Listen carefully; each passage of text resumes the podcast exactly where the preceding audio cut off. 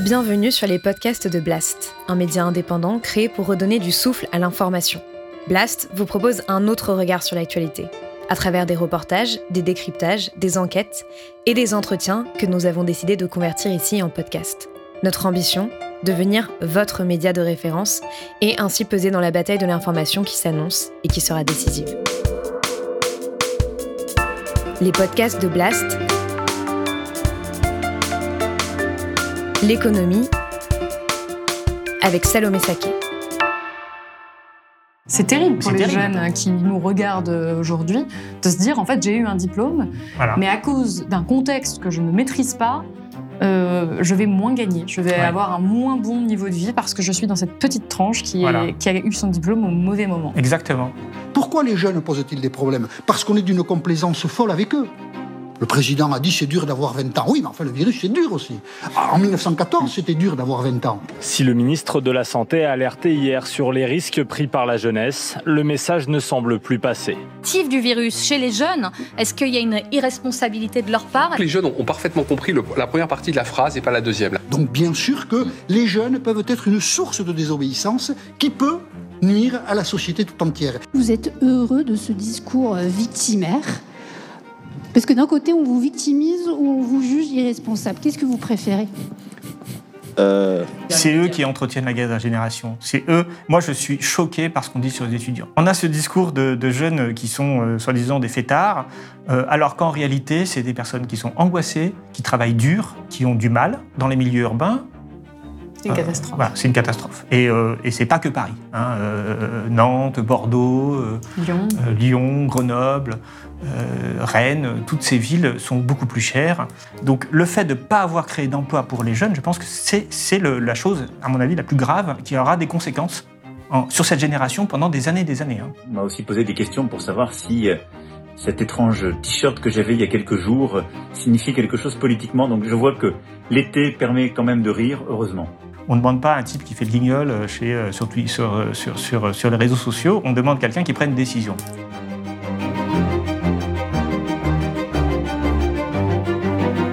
Les jeunes sont individualistes, égoïstes, désinvestis, accros aux réseaux sociaux et surtout, ils ne se rendent pas compte de la chance qu'ils ont.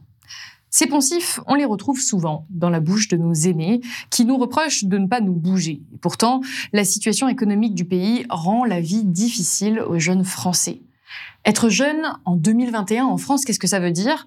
En termes d'études, d'emploi ou même d'achat immobilier? Pour en discuter, j'accueille David Kaila, David Kaila, bonjour. Bonjour. Vous êtes économiste, maître de conférences à l'Université d'Angers et membre du collectif des économistes atterrés. Vous êtes également l'auteur de cet ouvrage, Populisme et néolibéralisme aux éditions De Box Supérieure. Et au début euh, de l'année 2021, vous avez écrit cette note, 2008-2018, une décennie perdue pour la jeunesse et les actifs. Alors une question un petit peu d'actualité pour commencer cet entretien. Comment la crise du Covid a-t-elle frappé les jeunes? Et puis surtout les jeunes, quand on parle des jeunes, c'est qui en France? On a tendance à, dire que c'est les populations qui ont entre 18 et 25 ans. Moi, j'élargirais, hein, euh, je dirais 30, 35 ans, parce que euh, aujourd'hui, on est jeune tant qu'on n'a pas de CDI, tant qu'on n'a pas d'emploi stable, tant qu'on n'a pas fondé une famille. Euh, et aujourd'hui, bah, l'âge du premier enfant, c'est à plus de 30 ans. Hein, donc, ça on peut aussi ne plus être jeune et pas avoir fondé une famille. Oui, mais il, y a des problèmes spécifiques qui se passent quand on a une famille. Hein. C'est-à-dire que là, l'obligation, on va dire, d'avoir un travail stable devient beaucoup plus importante. D'ailleurs, très souvent, ce qui se passe, un logement aussi stable, ce qui se passe, c'est que les gens ne font pas de famille tant qu'ils n'ont pas un travail stable, un logement stable. Hein. Euh, et, le problème, c'est que c'est de plus en plus difficile hein, d'arriver à cette stabilité. Donc, l'âge des jeunes, euh, de mon point de vue, c'est plus tellement 18-25 ans, c'est plutôt 18, 30, 35 ans. Hein, notamment en milieu urbain, ça peut être bien plus tard parce que euh, les loyers étant ce qu'ils sont, la capacité qu'on a de fonder une famille et de se stabiliser dans la vie n'est pas du tout la même aujourd'hui qu'il y a 30 ou 40 ans. Et alors, cette jeunesse, elle a été particulièrement frappée par la crise du Covid. On a parlé parfois même de jeunesse sacrifiée. Est-ce que vous êtes d'accord avec ce terme? Euh, oui, je pense qu'on peut utiliser le terme jeunesse sacrifiée. Il y a un sacrifice. Alors, le principe du sacrifice, c'est euh, une opération virtuelle hein, qui vise à, euh, quelque part, dans un, système religieux, à, essayer de, quelque part, de, faire peser les malheurs du monde sur une personne qu'on va sacrifier aux dieux. Euh, alors c'est peut-être pas tout à fait dans ce sens-là qu'il faut le prendre, mais tout de même, il y a un côté sacrificiel dans la génération, c'est-à-dire que l'essentiel du coût de la décroissance ou euh, de la crise de 2008 a été payé par les, par les jeunes, un peu comme si c'était une forme de rédemption de la part de, de la société qui sacrifie ces jeunes pour essayer de survivre elle-même. Euh, dans le cadre du Covid, puisque c'est quand même oui, alors dans le cadre du Covid, très, euh, restreinte. Oui, ben, dans le cas du Covid, alors ben, les jeunes, ils ont été, euh, ils ont été très affectés. Euh, D'abord parce que euh, ce sont eux qui ont les emplois les plus précaires. Or, les personnes qui étaient en CDD ou en fin de contrat euh, n'ont pas pu bénéficier du chômage partiel, qui est quand même la mesure qui a le plus aidé les personnes et les revenus des familles. Euh, donc tous ceux qui étaient en, en, en contrat non CDI, en fait, bah, ils ont perdu des recettes sans forcément réussir à, à, à être compensés par l'État. Euh, ils ont évidemment pas pu retrouver du travail puisque la période de Covid, hein, je parle notamment euh, de 2020, c'était une période où il n'y avait pas de recrutement parce qu'il n'y avait pas de visibilité. Donc maintenant ça reprend, mais euh, pendant des mois ça a été compliqué. Donc là aussi ça pèse sur les jeunes qui, ont, euh, qui veulent rentrer sur le marché du travail, qui sont en contrat euh, à durée déterminée. Et puis les jeunes, c'est aussi les étudiants qui ont beaucoup souffert euh, parce que les études ont été euh, là aussi assez sacrifiées. On a fermé les universités, on a fait passer, euh, euh on n'a pas fait passer le bac oui. en 2020 et on l'a fait une version, une version légère du bac. Je ne pense pas que ça favorise euh, les, lycéens euh, d'avoir un bac euh, de seconde catégorie, parce que quelque part, eh ben, ça ne fait que repousser la difficulté sur les études supérieures d'après. Et sur les étudiants, bah, ça a été pareil. On a eu des enseignements à distance, on a eu des fermetures de fac. Et quand on a 18-20 ans, l'université, c'est quand même un milieu de socialisation extrêmement important. c'est le moment où on j'ai pas envie de dire simplement on se fait des amis, c'est plus, c'est plus important que ça. On n'apprend pas à l'université et dans les, en général dans le supérieur uniquement par un face-à-face -face avec son prof. On apprend avec ses, autres copains, copines, étudiants. Euh, on apprend euh, en posant des questions aux enseignants, mais aussi à ses camarades qui peuvent avoir mieux compris que soi. On s'explique, on s'entraide. Tout ça a disparu avec les cours en ligne. Et il y a eu une grande détresse étudiante euh, pendant cette oui. crise qui a été euh, mise euh, en exergue sur les réseaux sociaux. Beaucoup d'étudiants en particulier qui se disaient dépressifs, qui n'arrivaient, qui disaient décrocher de, de l'enseignement. Et, et, donc on a beaucoup parlé de ces étudiants. Vous le soulignez également, c'était très compliqué pour eux, mais c'est pour l'ensemble de la jeunesse que ça a été particulièrement complexe, notamment les plus précaires c'est-à-dire, voilà. on arrive au cœur du sujet, c'est-à-dire une bonne partie des jeunes et ceux qui avaient des emplois, euh, bah, des emplois précaires qu'ils ont pu perdre pendant, sans forcément avoir de compensation euh, pendant cette crise. Comment la crise a affecté l'ensemble des jeunes euh, sans se focaliser uniquement sur les étudiants? Ouais, non, mais on en parlait tout à l'heure. C'est-à-dire que la le jeune est plus précaire que, précaire que, que la population normale. C'est des personnes qui euh, cherchent à s'insérer sur le marché du travail. Un marché du travail qui est quand même très euh, compliqué aujourd'hui, hein, parce qu'on a beau avoir un chômage euh, de 8-9%, alors on nous dit, bon voilà, regardez, ça va mieux qu'avant, sauf qu'on ne se rend pas compte que derrière euh, ce, taux de chômage, qui certes a été à des niveaux plus importants, il y a une, difficulté pour rentrer dans la stabilité professionnelle qui touche essentiellement les jeunes. Et donc, il ne faut pas regarder juste le taux de chômage à distance, en regardant, oui, 8-9%, il faut regarder le taux de chômage chez les jeunes. Euh, et il faut regarder aussi la difficulté qu'on a avant d'avoir un, un, boulot à plein temps. Quel est le taux de chômage chez les jeunes aujourd'hui? Ah bah alors, ça dépend de la qualification, euh, mmh. mais on est plus proche de 20-25% que oui. de 10%. Euh, et, et, là aussi, faut, faut, c'est très hétérogène, hein, le public jeune. Euh, on a aussi tout un ensemble de populations, notamment chez les jeunes, qui ne s'insèrent pas sur le marché du travail, qui renoncent, donc ils sont plus comptabilisés comme chômeurs parce qu'ils sont plus à Pôle Emploi. Euh, le problème des jeunes aussi, c'est qu'ils n'ont pas d'indemnité chômage, parce qu'ils n'ont jamais travaillé ou ils n'ont pas suffisamment travaillé pour que ça leur ouvre des droits au chômage. Donc, parfois, ils n'ont pas toujours d'intérêt à, se, à, venir s'inscrire à Pôle Emploi. Donc, on perd leurs statistiques. La, la, jeunesse qui est le, le, plus éloignée du marché du travail, ce sont euh, les personnes qui euh, parfois ont totalement abandonné les études. En tout cas, quand on pense aux difficultés que rencontrent les jeunes aujourd'hui, effectivement, on pense à ce marché de l'emploi. Si on devait établir une comparaison avec peut-être euh, le marché de l'emploi il y a 30 ou 40 ans, euh, quelles sont les différences? Est-ce que c'était plus simple de trouver du travail dans les années 80 ou 90 alors les années 90, c'est quand même des années compliquées parce qu'il y, euh, y, y, y, a la crise de 93, euh, euh, mais ce qui s'est passé, par exemple, si on prend les années 90, on est vraiment au-delà des 30 glorieuses. Hein. On a déjà du chômage de masse à ce moment-là, mais on a l'État qui, en 97, annonce, euh, avec la victoire de la gauche aux élections législatives, qui annonce de 500 000 emplois jeunes. et, l'emploi jeune, eh bien, ça permet quand même d'avoir d'insérer. Alors c'était des, des, emplois publics ou parapublics, hein, mais qui étaient des contrats de 5 ans, avec une certaine visibilité, payés au moins le SMIC, et des contrats à plein temps. Euh, voilà, là aujourd'hui, euh, ben, il n'y a pas ça. Hein. C'est-à-dire que la situation de la jeunesse euh, était difficile hein, dès les années 90, mais on avait des politiques d'insertion active, de recrutement de jeunes dans, dans, la fonction publique ou dans ce type d'emploi aidé qui étaient des emplois parapublics. Est-ce que la nature des emplois a changé? Parce qu'on a observé quand même une multiplication euh, des CDD, des intérims, de ces contrats qui sont précaires et instables. Est-ce que ça touche plus les jeunes? Alors bien sûr, euh, ce, qui, ce qui est déterminant euh, dans l'emploi, ce n'est pas que le niveau du chômage, c'est aussi les qualités des rémunérations et la question de, de la stabilité de l'emploi. Clairement, on a une précarisation du, de l'emploi depuis les années 80, précarisation qui, en fait ne cesse de, continuer. Alors ce qui est au cœur de la précarisation, on l'oublie toujours, c'est aussi la désindustrialisation. Parce que les emplois bien payés, euh, c'est les emplois industriels. Les emplois de service sont souvent beaucoup plus précaires, beaucoup moins bien payés. Un ouvrier dans l'industrie, il gagne beaucoup plus que le SMIC. Euh, une caissière de supermarché, c'est souvent des femmes qui ont ces emplois dans le tertiaire. Euh, c'est le SMIC. Et souvent, le SMIC horaire, mais pas le SMIC mensuel, parce qu'elle travaille 25, 30 heures par semaine. Euh, donc, euh, donc là, euh, on va se retrouver avec des catégories de, personnes qui vont pas être comptabilisées comme des chômeurs, mais qui vont toucher beaucoup moins et qui auront des emplois qui sont beaucoup plus précaires. Et est-ce que ça, ça touche plus les jeunes? Bah, Ça touche beaucoup plus les jeunes, bien sûr. L'intérim fonctionne essentiellement avec des personnes de moins de 30 ans. Euh, souvent, d'ailleurs, c'est une stratégie euh, qui peut être assumée, d'ailleurs, de la part de certaines, certaines personnes, euh, de faire de l'intérim parce que c'est mieux rémunéré au taux horaire et ça permet aussi de trouver des entreprises, de multiplier les entreprises pour trouver l'entreprise où on va chercher à rester après en, temps plein.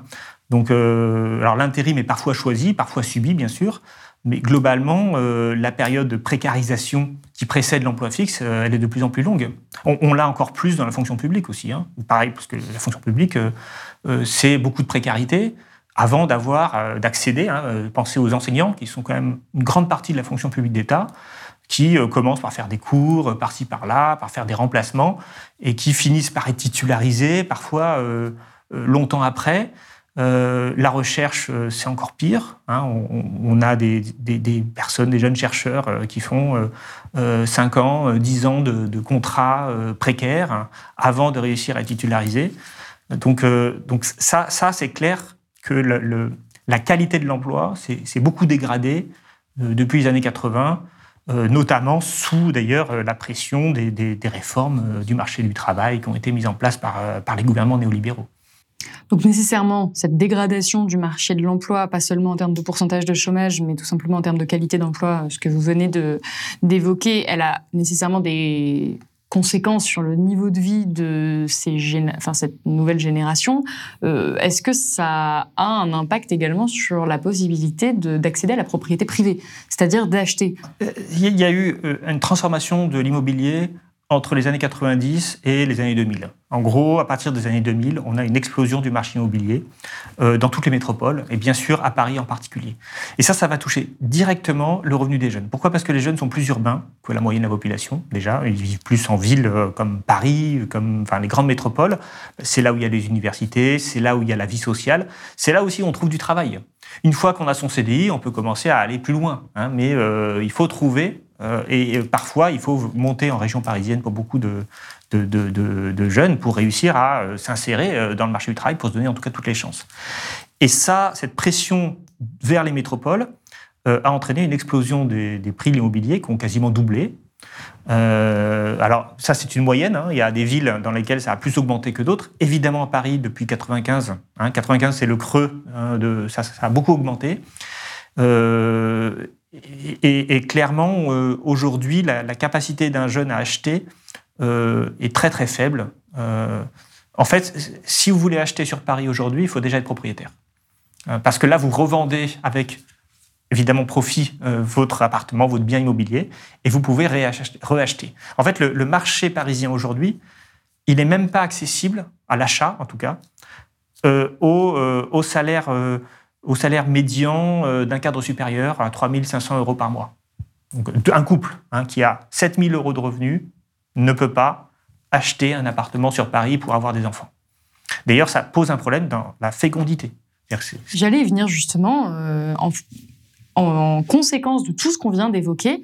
Il y a beaucoup de jeunes, et oh, il faut également prendre euh, en compte l'anxiété par rapport au changement climatique, évidemment, mais il y a de plus en plus de jeunes qui décident de ne pas avoir d'enfants. Pas parce qu'ils n'en veulent pas, mais parce qu'ils estiment que c'est pas possible. en tout cas, pas dans de bonnes conditions.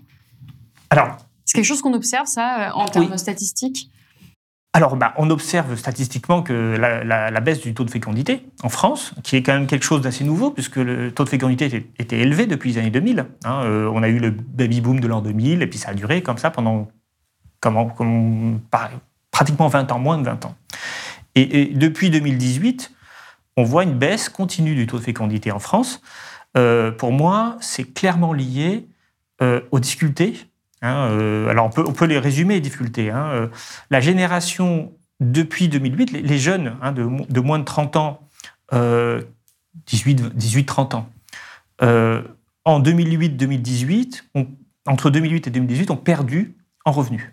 C'est-à-dire que la, catégorie moins de 30 ans a perdu 3,3% de ses revenus, alors que la même jeunesse, les moins de 30 ans, entre 98 et 2008, euh, avait euh, gagné 16% en revenus hein, sur les 10 années. Euh, donc là, on a un effondrement des revenus de, des moins de 30 ans, qui est lié, à mon avis, en grande partie à la précarité, évidemment à la crise. Hein, parce que quand vous sortez d'université avec votre master en 2008 et que toutes les entreprises arrêtent de, recruter, évidemment, bah, vous êtes un an au chômage. Et après, quand vous voulez, quand l'emploi reprend en 2010, euh, ben là, le problème, c'est que euh, les petits jeunes qui viennent de sortir euh, de, master, eux, ils vont être pris en priorité.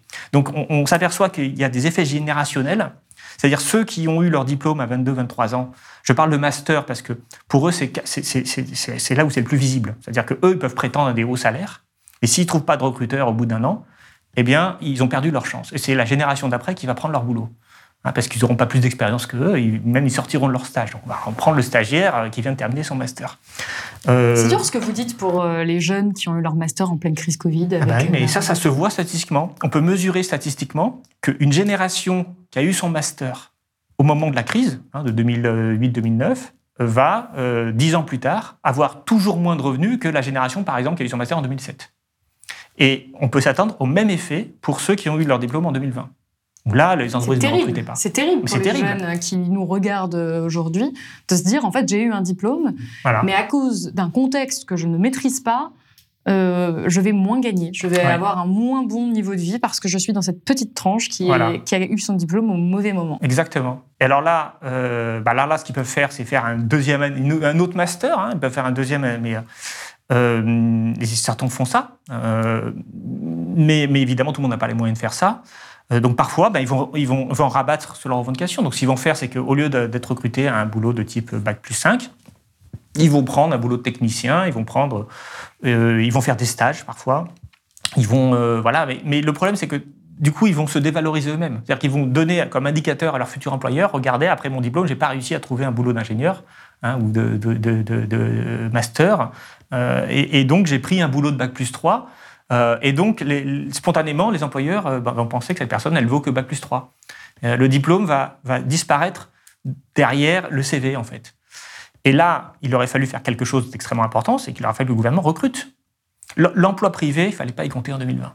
On comprend, les entreprises n'allaient pas recruter alors qu'elles étaient dans l'incertitude absolue de l'avenir. On reviendra un petit peu plus tard sur les potentielles solutions qu'on pourrait euh, apporter à cette crise de la jeunesse. Mais pour euh, euh, revenir toujours sur cette crise de la fécondité que je trouve très intéressante, vous disiez, de, parmi les, raisons qu'il y a, il y a donc cette précarité liée au marché de l'emploi. Quelles sont les autres raisons? Bah, Déjà, et puis il y a l'immobilier. Mais alors l'immobilier, là aussi, il faut distinguer les métropoles du reste de la France. Parce que la jeunesse ne vit pas qu'en métropole. en métropole, on va voir la jeunesse éduquée à Bac plus 5, et c'est elle qui souffre le, plus en fait. La, la, jeunesse qui vit dans les petites villes ne voit pas d'augmentation du prix de l'immobilier, et je vais vous dire qu'avec le SMIC, on peut acheter un appartement, on pouvait en tout cas à Angers dans ma ville, qui n'est pas une petite ville, hein, qui est une ville moyenne, on pouvait acheter euh, un appartement avec le SMIC, tout seul. Hein, donc ça, c'était, je l'ai vu. Donc, euh, euh, je suis peu sûr que ce soit possible parce que les prix ont beaucoup augmenté à Angers. Hein, donc il y a quelques années, on pouvait le faire. On peut encore le faire dans certaines petites villes. Donc il y a toute une jeunesse rurale qui peut tout à fait fonder une famille en étant payée au SMIC, voilà, globalement. par contre, dans les milieux urbains, c'est une catastrophe. voilà, c'est une catastrophe. Et, euh, et c'est pas que Paris. Hein. Euh, Nantes, Bordeaux, euh, Lyon. Lyon, Grenoble, Rennes, toutes ces villes sont beaucoup plus chères. Et, Lille aussi hein, est une ville très chère. Et, donc là, alors parfois, bah, on peut se mettre en couple et réussir à s'en sortir, mais tout le monde n'a pas la possibilité. voilà, tout le monde ne veut pas non plus, hein, parce que là aussi se posent des questions d'indépendance qui peuvent être importantes. Donc euh, donc évidemment, ça, joue sur la fécondité. Les, enseignants hein, euh, du secondaire qui euh, vont enseigner dans la région parisienne, ils sont obligés de se faire des colocations hein, à 3, 4, pour réussir à vivre dans une ville comme Paris. Alors qu'ils sont à Bac plus 5, ils ont eu un concours. Ils ont, voilà, Bac plus 5, et ils ont un concours, et ils ont une indemnité de résidence de 3% de leur salaire brut. C'est ça, la, fonction publique, l'indemnité de résidence. Comme si ça coûtait 3% de plus de son salaire de, de, vivre à Paris par rapport à une petite ville. Quoi. Mais c'est important de noter que du coup, c'est pas du tout la même vie qu'on peut avoir euh, quand on vit dans une petite ville que quand on vit à Paris. Et, euh, euh, mais alors évidemment, ça pose problème aussi parce que on va dire si on veut faire carrière, si on est un peu ambitieux, bah, voilà, on, doit venir à Paris et donc quelque part, ben, on sacrifie tout un ensemble de, choses. donc bah, c'est. Moi, je suis journaliste. Voilà. Je peux pas être journaliste dans une autre ville. C'est impossible. Tout est centralisé en France. En tout cas, journaliste dans les médias, dans les, médias qui sont pas régionaux. Euh, je n'ai pas le choix. Je suis obligée de rester à Paris et de vivre dans un espace euh, très restreint. Et effectivement, c'est le cas de beaucoup de. C'est amusant de. Enfin, c'est amusant. C'est intéressant de voir que les, que les journalistes sont les premières victimes euh, à la fois de cette centralisation et des prix de l'immobilier, et en même temps, les journalistes donc jeunes qui ont ce problème-là n'arrivent pas à faire passer leurs idées dans les médias parce qu'en fait, c'est tenu hein, par d'autres gens qui ne sont pas la même génération et qui, eux, n'ont pas forcément du tout le même ressenti. Hein. Ils ont acheté leur, leur, appartement dans les années 90 où c'était pas cher. Justement, voilà. j'allais y venir. Euh, on parlait hors antenne juste avant euh, de ce clivage entre les générations. Vous, vous refusez de, de, cette guerre de générations. Pourtant, ceux qui ont investi dans l'immobilier, qui possèdent l'immobilier, euh, la majorité de l'immobilier aujourd'hui en France, sont des personnes d'une autre génération qui ont pu investir, y compris nos parents, nos grands-parents, qui ont pu investir à moindre coût, qui aujourd'hui possèdent des biens qui valent euh, une fortune. Et nous, on peut même pas rentrer dans ce marché-là. Donc, on a la sensation d'être euh, d'être lésé et que c'est que c'est injuste et que euh, finalement les autres générations sont des privilégiés. Mmh. Vous, qu'est-ce que vous répondez à cela? Ah, Déjà, j'aime pas trop le mot privilégié quand on parle de classe moyenne. je pense que c'est pas un privilège, c'est juste un de la chance qu'ils ont eu hein, d'avoir voilà d'avoir pu acheter à un moment où les prix immobiliers étaient faibles. Mais plus spécifiquement, ce qui m'embête euh, dans cette optique euh, guerre de génération, c'est que on ne voit pas que d'abord euh, tous, les, tous, les, tous les personnes âgées ne sont pas propriétaires. On a aussi encore des gens qui sont retraités, qui sont locataires, qui sont parfois en grande difficulté. On parle ici des, plutôt des classes moyennes et des classes supérieures. Mais au-delà de ça, le niveau des retraites, de mon point de vue, n'est pas un problème. C'est-à-dire que très vite, quand on commence à, dire ah c'est la cause des boomers, hein, j'emploie l'expression à dessein, que les jeunes aujourd'hui vont mal, euh, ce qu'il faut bien comprendre, c'est que globalement, sur la période 2008-2018, hein, ah, donc avant la crise du Covid, la croissance a été faible. Euh, le revenu, le, niveau de vie moyen euh, des ménages français a augmenté de 0,82%, c'est-à-dire quasiment zéro en 10 ans. Sur cette augmentation de zéro, il y a eu une augmentation de la part des retraites. Pourquoi il y a une augmentation des retraites? Pas parce que les retraités sont sont plus riches, parce qu'en réalité, le niveau des retraites, il a quasiment pas augmenté. Seulement, il y a plus de retraités qui euh, ont eu des carrières complètes, qui ont eu des meilleurs salaires. Parce que les, retraités qui ont fait leur carrière dans les années, qui sont rentrés sur le marché du travail dans les années 60, et qui arrivent maintenant, bon, bah, voilà, ils ont 40 ans de, soit 40 ans après, hein, ils sont entrés en retraite en 2010, quelque chose comme ça, en 2000 et 2010, et, donc ils sont toujours aujourd'hui retraités. Mais en fait, ils ont eu une meilleure vie que ceux qui sont rentrés dans la, population active dans les années 40 et 50, hein, parce que là-bas, c'était euh, des salaires beaucoup plus faibles. Et, et donc, en fait, c'est un effet de structure, c'est-à-dire le fait que les retraités d'aujourd'hui ont eu des meilleurs salaires que les retraités d'hier, qui fait que le pouvoir d'achat global des retraités en général augmente. C'est juste qu'en gros, voilà. Mais, mais pour tous ces retraités individuellement, la retraite a été une perte de pouvoir d'achat. Et cette perte de pouvoir d'achat, euh, en fait, elle est indéfinie, puisqu'ils ne vont pas voir leur retraite augmenter. Elle va, être à, peine indexée sur l'inflation pendant les, prochaines années. Donc, on ne va pas leur enlever encore davantage euh, ces retraites. Mais sans parler des retraites, c'est vraiment la question aussi de l'immobilier. Vous l'avez précisé, toutes les personnes de, la, enfin, de la génération précédente ou celle d'encore avant ne sont pas propriétaires, mais tout de même ils sont là, ils font, ils représentent la majorité des propriétaires.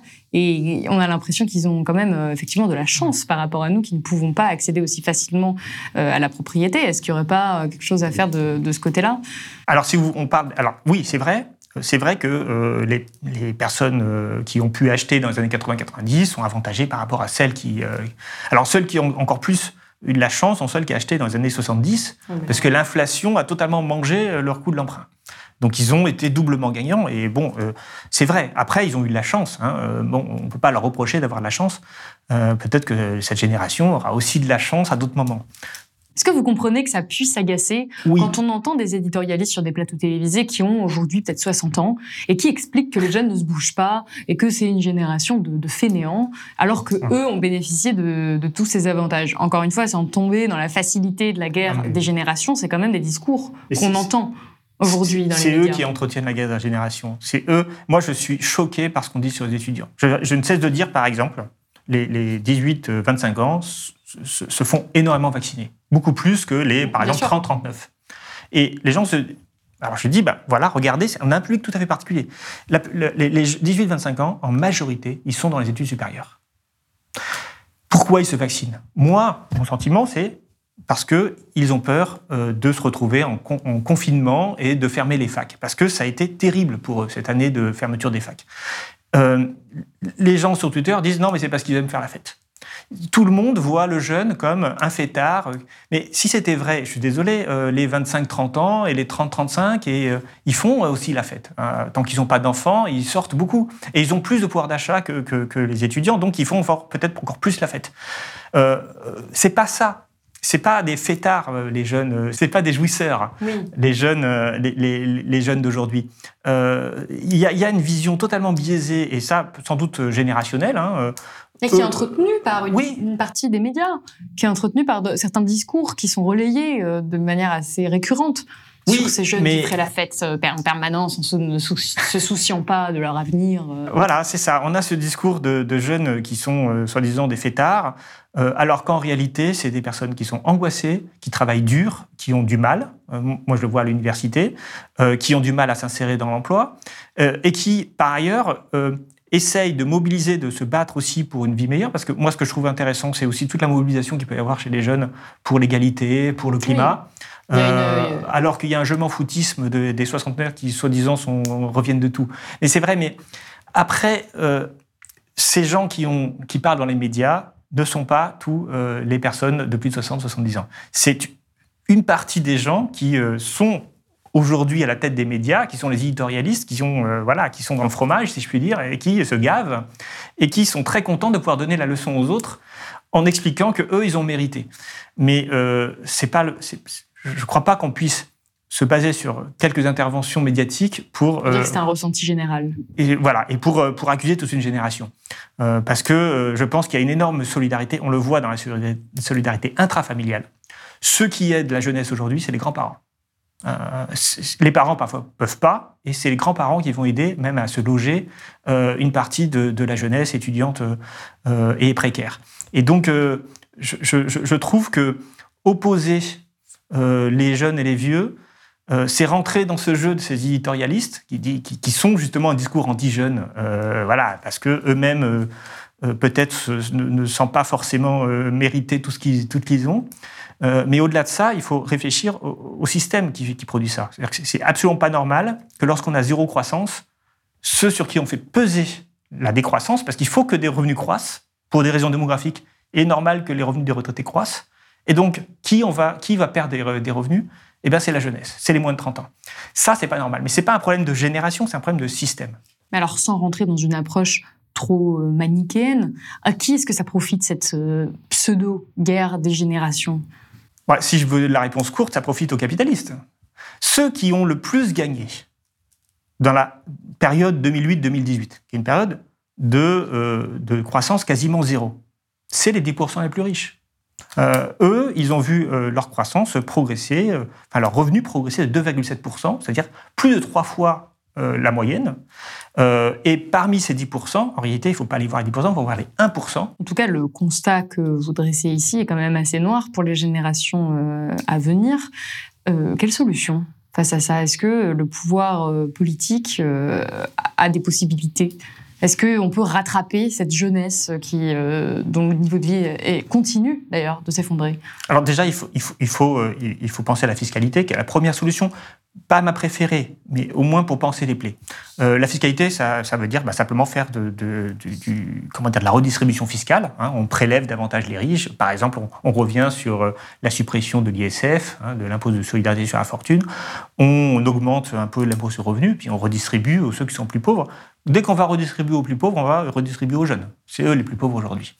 Donc déjà, on peut penser à ça. Ensuite, euh, il y a une solution qui a très bien marché pour favoriser le revenu des jeunes entre 1998 et 2008, c'est la hausse du SMIC, qui a été très forte en France, euh, plus forte que la moyenne des salaires, et qui explique que les catégories populaires, eh bien, elles ont, c'est les catégories qui ont le plus augmenté leur revenu entre 1998 et 2008. Hein, c'est plus 18% sur 10 ans. mais là, on va vous dire que ça va augmenter le chômage parce que du coup, les entreprises vont moins embaucher. Euh, toutes les études disent que la hausse du SMIC n'augmente pas le chômage. D'ailleurs, c'est la raison pour laquelle dans tous les pays anglo-saxons aujourd'hui, on augmente le SMIC. On refuse de le faire en France. Hein, on augmente très, très peu le SMIC.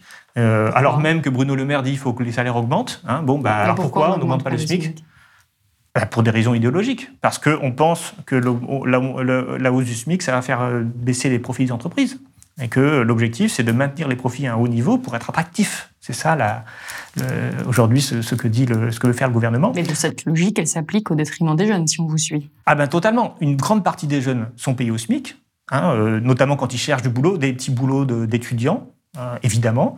Euh, les euh, jeunes qui n'ont pas, qui n'ont pas de euh, qui, n'ont pas de qualification, ils sont payés au SMIC, ils sont quand même assez nombreux, qui sortent du système scolaire. Euh, parfois même, euh, les boulots payés au SMIC peuvent être le tremplin pour un autre boulot.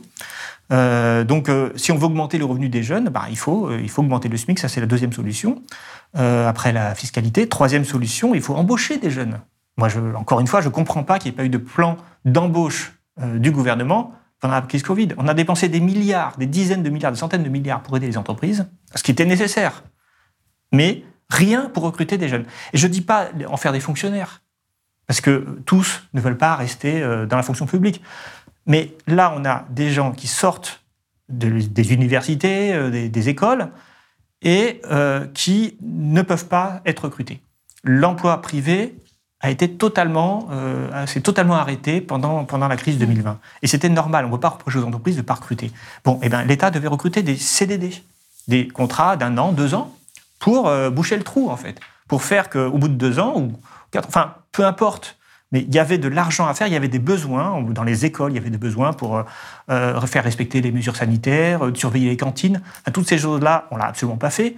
dans les universités, on aurait bien aimé avoir des personnes recrutées, payées au moins au SMIC, voire plus, pour faire du tutorat, par exemple, auprès des étudiants qui avaient du mal. Hein, on, leur a donné euh, des séances de psychologie, hein, de, de pardon, des séances de psy. trois, voilà, euh, cinq séances par ah. euh, gratuites. bon, ok, très bien, ça donne du boulot psy, mais est-ce qu'on ne pourrait pas aussi donner des cours de soutien à l'école, au lycée, à l'université? Ça aussi, plein d'étudiants auraient pu faire ce boulot. Ça n'aurait pas été, le, évidemment, c'est pas leur carrière, mais entre ça et la misère, alors, on a entendu euh, des, gens dire il faut, il, faut, il faut élargir le RSA aux 18-25 ans. Mais je n'étais pas très favorable à, ça parce que je trouve que ça, donner le RSA aux jeunes, ça n'allait pas leur remplir leur CV. or, le problème de la crise de Covid, c'est un manque d'emploi. Donc, Mais c'était proposé ce RSA pour les 18-25 ans comme une mesure d'urgence absolue pour. Bien sûr, mais l'urgence absolue, c'était que ces, ces, jeunes qui sortaient de leurs études puissent avoir un boulot. Et euh, c'était, pour moi, c'était ça l'urgence. Parce que le, trou du CV, il va pas disparaître quand on. vous voyez ce que je disais tout à l'heure sur le fait que ceux qui sortent avec leur diplôme en 2020 euh, et qui trouvent pas de boulot, eh bien, en 2021, quand ils vont chercher, quand ils vont continuer de chercher du boulot, on va avoir tous les jeunes euh, diplômés qui vont leur passer devant. Bon, eh bien, si on leur donnait un boulot, eh bien, déjà, ils une première expérience professionnelle et là, ils, maintenaient, si je puis dire, leur avance. Donc, le fait de ne pas avoir créé d'emploi pour les jeunes, je pense que c'est la chose, à mon avis, la plus grave qui aura des conséquences sur cette génération pendant des années et des années. Hein. Donc, de toute façon, euh, dans sa manière d'aborder la crise, ce gouvernement n'a envisagé ni l'extension du RSA, ni la création d'emplois publics. Euh, et pourtant, le président Emmanuel Macron est jeune, il investit des plateformes. Oui, c'est le président le plus jeune qu'on ait eu. Il investit des plateformes pour les jeunes. Il aime s'adresser aux jeunes. On l'a vu à plusieurs reprises. Il s'est même cet été exprimé à plusieurs reprises sur Instagram, sur TikTok. Il s'adresse à cette jeunesse. Il semble se préoccuper de cette jeunesse. Dans les faits, économiquement, est-ce qu'il s'occupe de sa jeunesse? Mais moi, je pense qu'il s'occupe de la communication auprès des jeunes et que c'est pas du tout la même chose que mener une politique. On ne demande pas un type qui fait le guignol euh, euh, sur, euh, les réseaux sociaux, on demande quelqu'un qui prenne une décision. Et les décisions, et qu'il a maintenu les revenus des ménages, qui étaient déjà des insiders, si je puis dire, des, gens qui, étaient, qui avaient un emploi stable. Il a maintenu les revenus des entreprises avec tout un ensemble de subventions, et il a laissé s'effondrer à la fois la qualité de l'éducation, notamment à l'université, et les revenus des jeunes. Et, les emplois occupés par les jeunes ont été les premiers sacrifiés. Donc euh, je, pense que non, je pense qu'Emmanuel Macron n'a pas géré correctement cette crise, en tout cas du point de vue de la jeunesse. Bah écoutez, merci beaucoup d'avoir été avec nous aujourd'hui, David Kaila. Si vous avez aimé ce podcast, s'il vous a été utile, n'oubliez pas de nous mettre des étoiles ou de le partager autour de vous ou sur vos réseaux sociaux. Blast est un média indépendant, et si tous nos contenus sont en libre accès, c'est grâce au soutien financier de nos blasters et abonnés. Pour nous soutenir, faire un don unique ou mensuel, rendez-vous sur blast-info.fr slash soutenir. Blast, c'est aussi une web télé disponible sur YouTube et Peertube et présente sur tous les réseaux sociaux. Alors suivez-nous pour ne rien rater de nos contenus et abonnez-vous à notre chaîne YouTube.